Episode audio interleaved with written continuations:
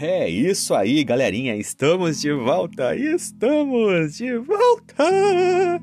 Aqui é o Anderson Tarifa e vocês estão acompanhando mais um podcast Macetes da Vida. E hoje, dia 21 de julho de 2021, nós estamos trazendo nessa quarta o nosso momento Momento Hipertexto.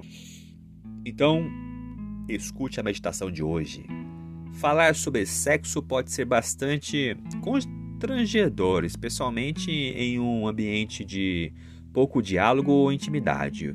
O ideal é que as famílias se sentissem à vontade para orientar abertamente seus filhos a respeito das bênçãos, bem como responsabilidades que o prazer traz à vida adulta. Mas Ainda que isso não aconteça, ninguém está desamparado. A Bíblia tem instruções para todo mundo, da criança ao, ao adulto.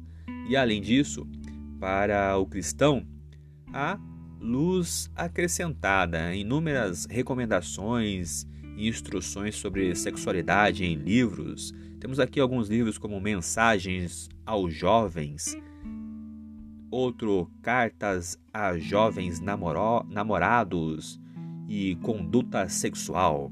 São bons livros educativos, mas também outros bons livros educativos de saúde sexual é, podem ajudar o jovem de hoje a administrar o seu desejo dentro do próprio contexto. Lembrando sempre que o fato de estar dentro de um casamento não liberta o ser humano do autocontrole nem tudo que é listo, mesmo casados.